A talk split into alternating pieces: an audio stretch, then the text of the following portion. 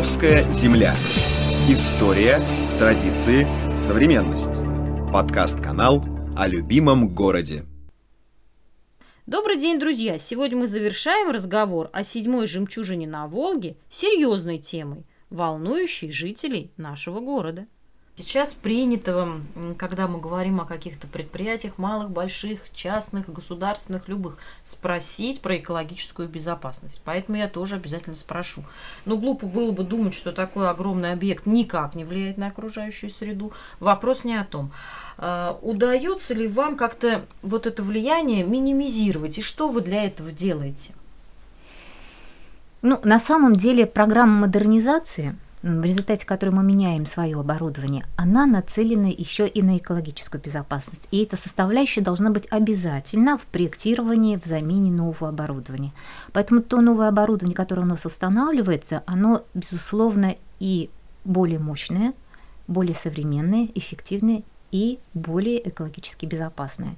Поэтому сейчас с каждой новой установленной гидротурбиной риск протечек а, масла в воду Волжскую оно ну, минимизируется максимально. А, на данный момент у нас из 24 гидроагрегатов обновлены уже 15.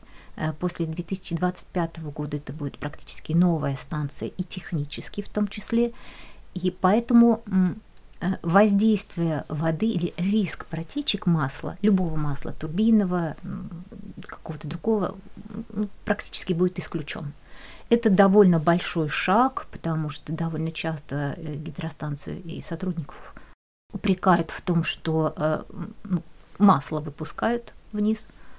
Но э, не всегда это, это, это, это действительно правда. так, да, не всегда так, потому что, вот, например, последний э, случай, когда человек шел по, по плотине, и увидел вдруг мас- маслянистые пятна, которые выходят из-под плотины, из-под гидроагрегатов.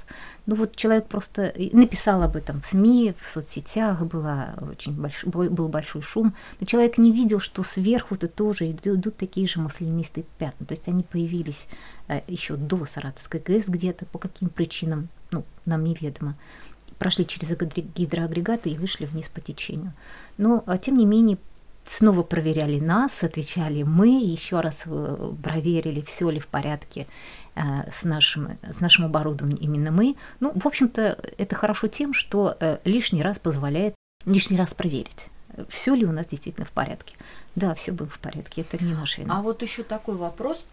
Обычно очень часто рыбаки сетуют на то, что вот когда не было здесь плотины, рыбы было, вот кинешь леску с крючком, а там сом практически на ней. А вот как перекрыли, рыбе стало э, не так удобно, не реститься, сбрасывают воду, э, рыба не успевает, и кринки рыбы не успевают превратиться в мальков, и буквально там на, на, там на каких-то кустиках, веточках засыхают, рыбы стало меньше, э, якобы, версия такая, из-за строительства ГЭС. Как вы думаете, ну, что на это? ГЭС, безусловно, влияет на рыбные ресурсы. И если э, стационарной рыбе э, вольготно живется в пределах одного водохранилища, то так называемая проходная рыба, да, ценная, промысловая, которая нужно подняться вверх по течению от нерестицы там, для нее плотина – это, конечно, серьезный заслон. Когда строили гидростанции, это тоже очень хорошо понимали. И поэтому предусматривали меры э, компенсации – и строились и на Саратовской, и на других гидростанциях рыбоходы или рыбоподъемники, такие, как были у нас. И одновременно со строительством ГЭС обязательно возводились рыборазводные комплексы. Планировалось, да и делалось, что э, будет разводиться столько рыбы и выпускаться бесплатно в Волгу, что это будет компенсировать тот ущерб, который наносит гидроэнергетика. 11 рыбзаводов было построено вместе со строительством ГЭС – и надо сказать, что со своей функцией они тогда справлялись отлично, потому что вплоть до конца 80-х годов промышленный улов рыбы не только снижался, но даже рос. Это говорит о том, что вот эта система в то время работала. Ну, конечно, все изменилось в, том, в тот момент, когда э, рухнуло одно государство и возникло на его останках совершенно другое государство, совершенно другими правилами, законами, и так далее. Сейчас, что случилось с этими рыбзаводами сейчас? Остается только догадываться, есть разве что сообщения в средствах массовой информации, что одно закрылось, другое было продано частному лицу и так далее. Но в любом случае они уже не работают на восполнение рыбных запасов, это точно. Что касается гидростанции, именно на них э, возложили обязанности по компенсации. И существует э, налог, ну, немножко по-другому, платеж за использование водных ресурсов, который как раз должен быть направлен на э, укрепление берегов, на восполнение рыбных запасов, на строительство водоочистных сооружений. И гидроэнергетики этот платеж исправно выплачивают. Э, составляет вот по прошлому году более 100 миллионов рублей в год. То есть э, гидроэнергетики, ГЭС как бы свою обязанность по э, компенсации за ущерб выполняют. Другое дело, каким образом эта компенсация реализуется и реализуется ли она. Может быть, этих мер мало, может быть. И мы видим сейчас, что Волга действительно в том состоянии, когда а, ну, требуются очень серьезные мероприятия для того, чтобы восстановить ее состояние.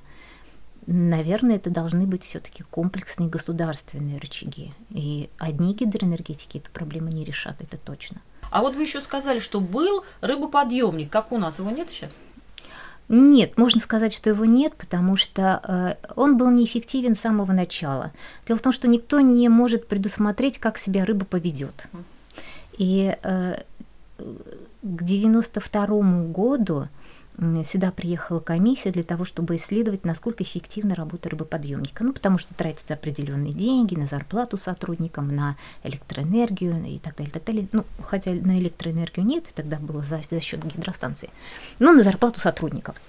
Так вот, в 92 году выяснилось, что с помощью рыбоподъемника, а действовал он как лифт, то есть он с нижнего бьефа забирает рыбу, переносит через плотину и выпускает ее в верхний бьеф. Вот по такому принципу.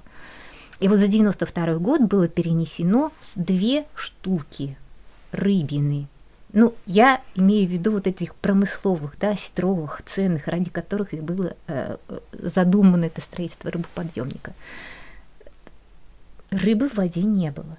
Рыбы в Волге не было, перевозить было некого. И эта комиссия, это не решение гидростанции было, это решение было комиссии о том, чтобы прекратить деятельность рыбоподъемника – и, э, за отсутствием оной. Да, за отсутствием какого-либо эффекта вообще.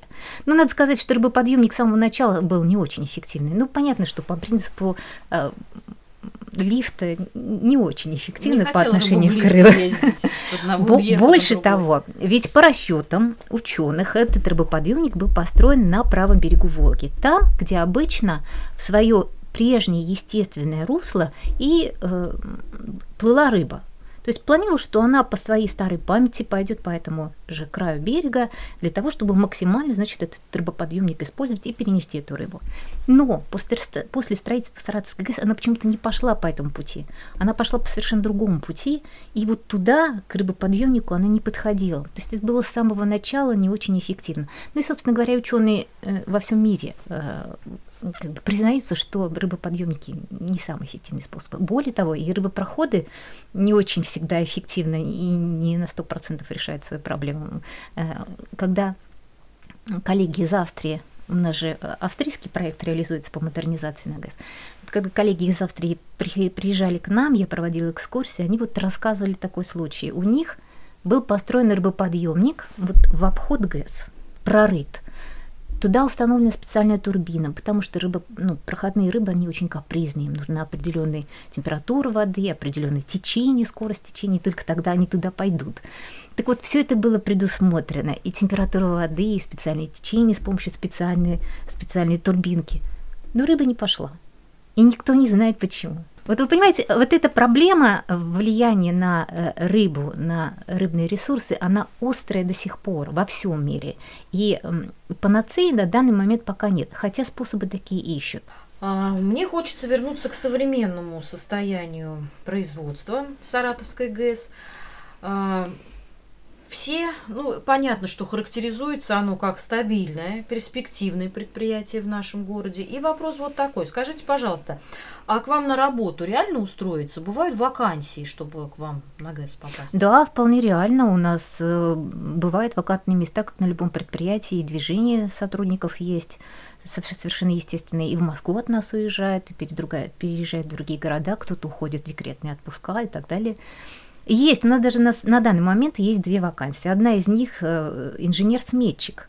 Вот ищем, просим откликнуться тех, кто обладает э, с определенными компетенциями. Конечно, к ним предъявляются повышенные требования, э, потому что предприятие сложное, нагрузка серьезная, зарплата хорошая, ну, то есть по итогам 2020 года это средняя зарплата по предприятию 97 тысяч рублей. Но я должна сказать, что э, такую Но зарплату... Это средняя. Средняя, да, Надо совершенно понимать. верно. да, я такую не получаю, так, для примера. Но э, и нагрузка очень серьезная и функционал высокий, и не каждый выдерживает у нас, надо сказать. И обязательно должно быть высшее образование. А, любой Принятие на работу у нас проходит через конкурсные процедуры. Это несколько этапов и анкетирование, и профессиональное, и психологическое, и э, личное собеседование, и в том числе с участием представителей главной компании из Москвы в виде э, видеоконференции.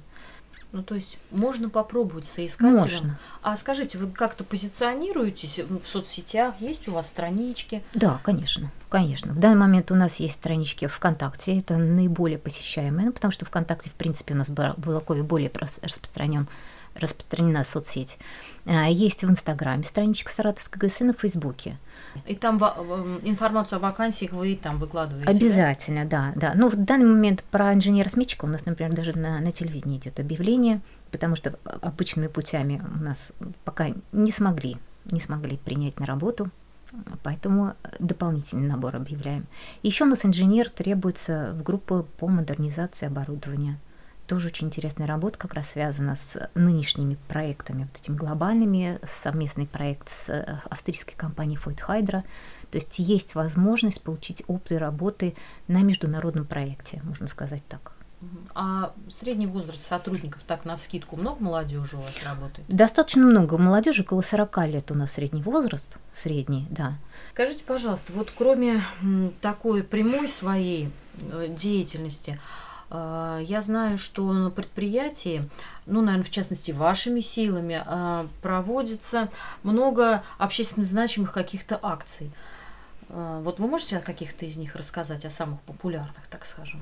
Да, конечно, у нас есть традиционные акции, которые уже даже не один год и даже более десятка лет уже проводятся. Например, акция «Оберегай», которая недавно у нас прошла.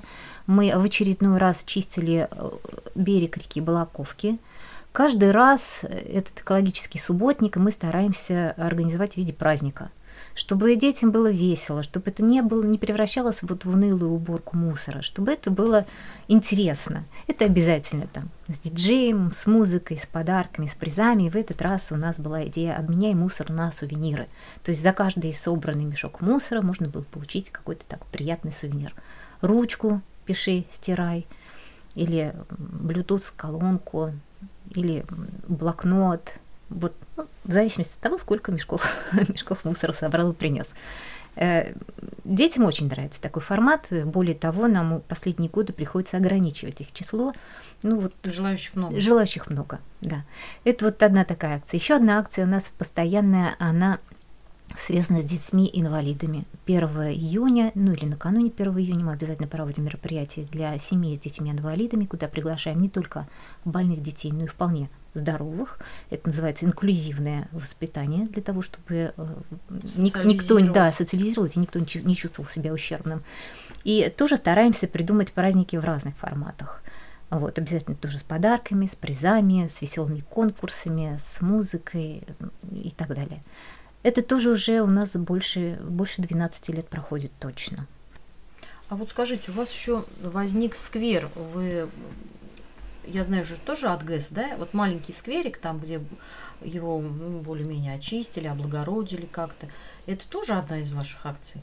Вот вы знаете, очень часто э, нам звонят и спрашивают, а можно мы проведем в вашем парке мероприятие? Довольно забавно, потому что э, парк-то не наш. Парк на самом деле городской, муниципальный, просто поскольку он находится рядом с ГЭС, то мы как бы заботимся о нем. Ну, он в надлежащем да. достаточно сейчас состоянии, он не заросший, не дикий. Да, да, да. Еще 10 лет назад, как говорят э, местные жители, там стоял бурьян с человеческий рост. Сейчас, конечно, это, это одно из самых уютных местечек в Балаково. Там и сенсорная дорожка, которая вот такая уникальная, не во всех регионах даже существует. И для воркаута одна из первых площадок появилась именно там, детская площадка, тренажер под открытым небом. Это тоже все как бы на средства благотворительные э, Саратовской ГЭС. И в этом году, я надеюсь, что до холодов успеют сделать, мы планируем еще э, установить универсальную спортивную площадку там же. На месте бывшего старого футбольного поля, будет площадка для занятия и мини-футболом, и баскетболом, и волейболом огороженная. Вот сейчас там строительные работы в полном разгаре идут. А, а знаете, вот мы еще а, среди своих читателей провели такой мини-опрос. Мы рассказали, что мы будем встречаться э, с представителем общественности Саратовской ГЭС и она может ответить на любой ваш вопрос. Вот вас что больше всего интересует в работе ГЭС? И самый популярный ответ, ну они чуть разнились, но звучал приблизительно так. А вот если вдруг случится, что будет какой-то теракт или что-то страшное, и плотина прорвется, и нас затопит. Вот на этот случай какие-то меры безопасности предусмотрены, затопит город, особенно его островную часть, или же это удастся этого избежать при каких-то катаклизмах?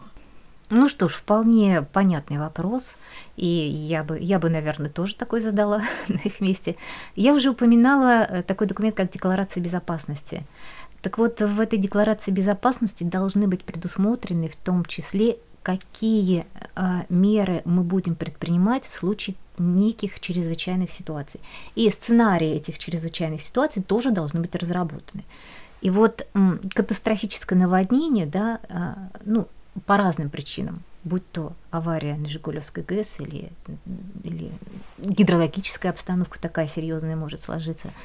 Э, что, какие меры, насколько они будут достаточными и своевременными, могут быть предприняты на Саратовской ГЭС. Это все отработано, все эти механизмы, все эти сценарии проработаны. Они, конечно, недоступны широким людям, ну, потому что это входит э, в такой в перечень для узкого круга лиц, лиц документы, не всем их нужно знать, какие там есть узкие слабые места да, на гидростанции.